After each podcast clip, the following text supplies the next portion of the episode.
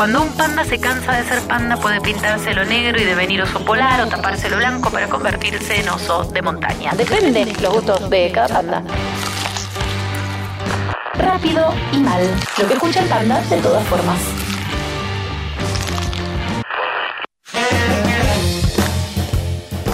Hola, ¿cómo va? Hoy vamos a hacer un clásico. Te lo voy a explicar paso a paso. Realmente no conozco a ninguna persona que no le guste una buena lasaña. Así que vamos directamente a viajar a la Emilia Romagna y vamos a hacer una lasaña al estilo de la Romagna, ¿ok? Muchos se van a sorprender. Bueno, lo que sucede es que la cocina, mientras va viajando por el mundo, va cambiando. ¿sí? Se va adaptando, se va agrandando, se va achicando. Yo soy un, defensor a ultranza del menos es más. Eso los italianos lo entendieron muy bien y sobre todo esta región del norte lo entendió realmente bien. Porque la verdadera lasaña eh, lleva pocos ingredientes. Y vamos directamente a nuestra receta. Lo primero que vamos a hacer es la masa. Siempre anticiparlas genera que se relajen y estén muchísimo más fáciles de trabajar. Vamos a arrancar con 4 huevos y 400 gramos de harina. 3 ceros. Nada más. Todas las masas de las pastas son iguales. Pueden variar en si uno quiere agregarle, por ejemplo, más dente y más proteína y más grasas, eh, hacerlas solamente con yema, que lo que hace es eso y darle más color amarillo, eh, más textura y más sabor también, por supuesto. Pero la clásica es un huevo, es decir, 50 gramos de huevo cada 100 eh, gramos de harina. Digo esto porque los huevos tienen distintos pesos dependiendo del tamaño, ¿no? Pero esa es la proporción. No lleva sal, no lleva aceite, ¿sí? No lleva agua. Mezclamos todos los ingredientes, amasamos un toque y nos va a convenir dejarla reposar un poquito para que se produzca la autólisis. Lo mismo que en el pan. Media hora la dejamos descansar un toque y amasamos. Ahora sí, le damos cariño a nuestro amasado. Hay que amasarla, son masas que necesitan activar bien el gluten para luego tener un buen dente, ¿sí? No hay nada peor que una pasta que, es blandita, digamos. Una pasta tiene que justamente tener fuerza. Y la vamos a dejar reposar. Ahora vamos a empezar nuestro ragú, ragú bolognese. Lo primero que vamos a hacer es agarrar unas cebollas, dos o tres cebollas, una zanahoria, puerro y apio. Esto lo vamos a picar en brunoise, que es un corte chiquito, y lo vamos a poner a rehogar en una olla preferentemente con fondo grueso. Esto es porque va a tener una larga cocción y no queremos que no se nos pegue abajo y se nos queme, entonces eh, nos va a ayudar tener estas ollas de fundición.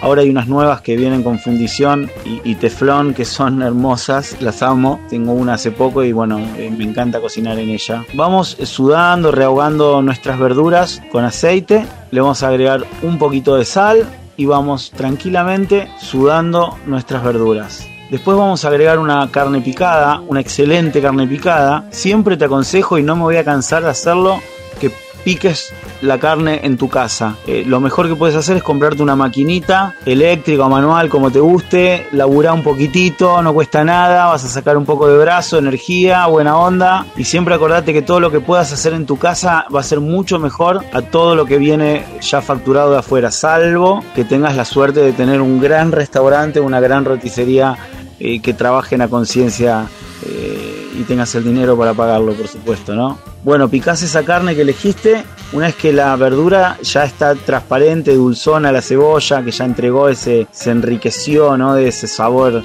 tan amable. Integramos la carne picada y ahora al principio revolvemos bastante para que no se formen estos grumos, ¿sí? Y la carne va a empezar a soltar un montón de agua y vamos a seguir cocinando, a seguir cocinando en fuego moderado, evaporando esa agua, haciendo que el colágeno se ablande y que también se vaya derritiendo la grasa. Seguimos laburando esa carne bien, bien laburada, ya cuando vemos, empezamos a ver la, grasa, todo se va mezclando. Lleva un rato hacer la boloñesa, ¿sí? Lleva un buen rato, hagámoslo con tiempo. Ahora es el momento de integrar vino, preferentemente un buen vino tinto. ¿sí? Uno o dos vasos de vino tinto. A gusto le podríamos agregar algún diente de ajo. A mí me gusta, pero tradicionalmente no lleva. Pero bueno, a mí me gusta agregarle también en el momento de las verduras un poquito de ajo. Bien, evaporamos el vino, seguimos trabajando nuestra salsa y en este momento le vamos a agregar un tomate, ¿sí? cuando compres tomate, eh, si, si, si, si puedes comprar en la temporada tomate esperita, naturales, buenísimos, los pelás, los escaldás en agua y los pelás y sirven geniales, lo mejor que puedes hacer. Y si no, bueno, trata de comprar un tomate perita enlatado de buena marca, de calidad.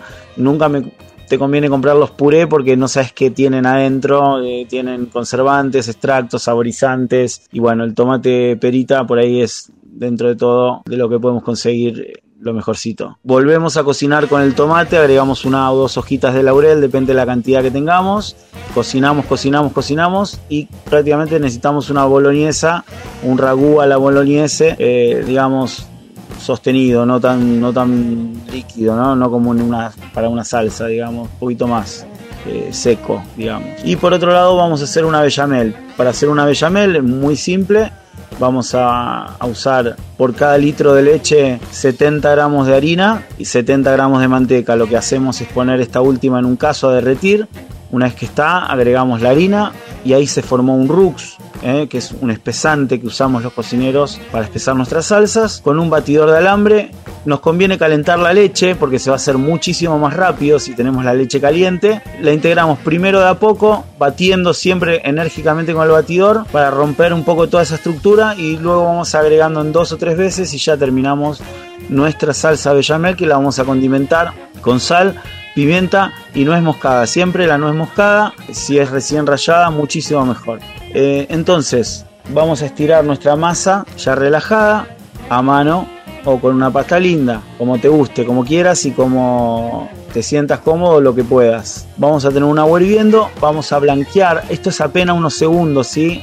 Unos segundos de blanqueado de la masa y vamos a tener un bol con agua fría o un poco de hielo también, incluso para cortar la cocción de nuestra masa. Entonces en una fuente vamos a ir intercalando capas de masa con boloñesa, bechamel, masa y entre medio le vamos agregando de las tres capas un buen queso rallado, abundante, ¿sí? Puede ser un parmesano, puede ser un sardito, estos nombres tan ocurrentes que le ponemos acá en Argentina. Pero un queso bien sabroso, ¿sí? Por favor, gastar un queso bien sabroso porque estás laburando un montón y si le pones un queso que es una porquería que compraste en el chino, que por cierto no tienen generalmente buenos quesos, hay otros lugares más copados para comprarlos. Nada, un buen quesito va como piña. Termina con queso, hacer varias capas, horno bien caliente, lo único que necesitamos es que se gratine. Un tip es que si la querés cortar con prolijidad, vas a tener que esperar que se enfríe. Si no, no la vas a poder cortar prolijo. Pero bueno, como estamos en nuestras casas, podés dejarla reposar 20 minutitos y animarte a hacer un corte un poco eh, desprolijo, pero el sabor va a ser increíble. Como viste, la lasaña no lleva mozzarella, no lleva jamón cocido. Habrá algunas que lleven espinaca, sí, seguramente llevan algunas en, Italia verdura, pero eh, el tema de agregarle jamón y, encima le agregan generalmente unos jamones malos, ya tenemos la proteína de la carne, que es y recontra laburada, ¿qué sentido tiene agregarle un producto que lo produjo una fábrica y le agregó un montón de cosas que nosotros en nuestra despensa no tenemos, como el glutamato, ¿no? el aginomoto. Así que tratemos de comer natural, que vamos a ser mucho más felices.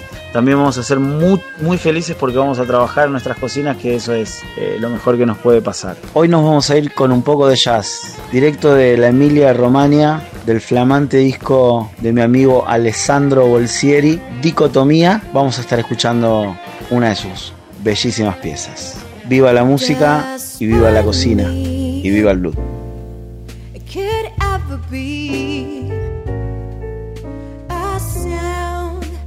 alma y en. Cause if I feel my only dream.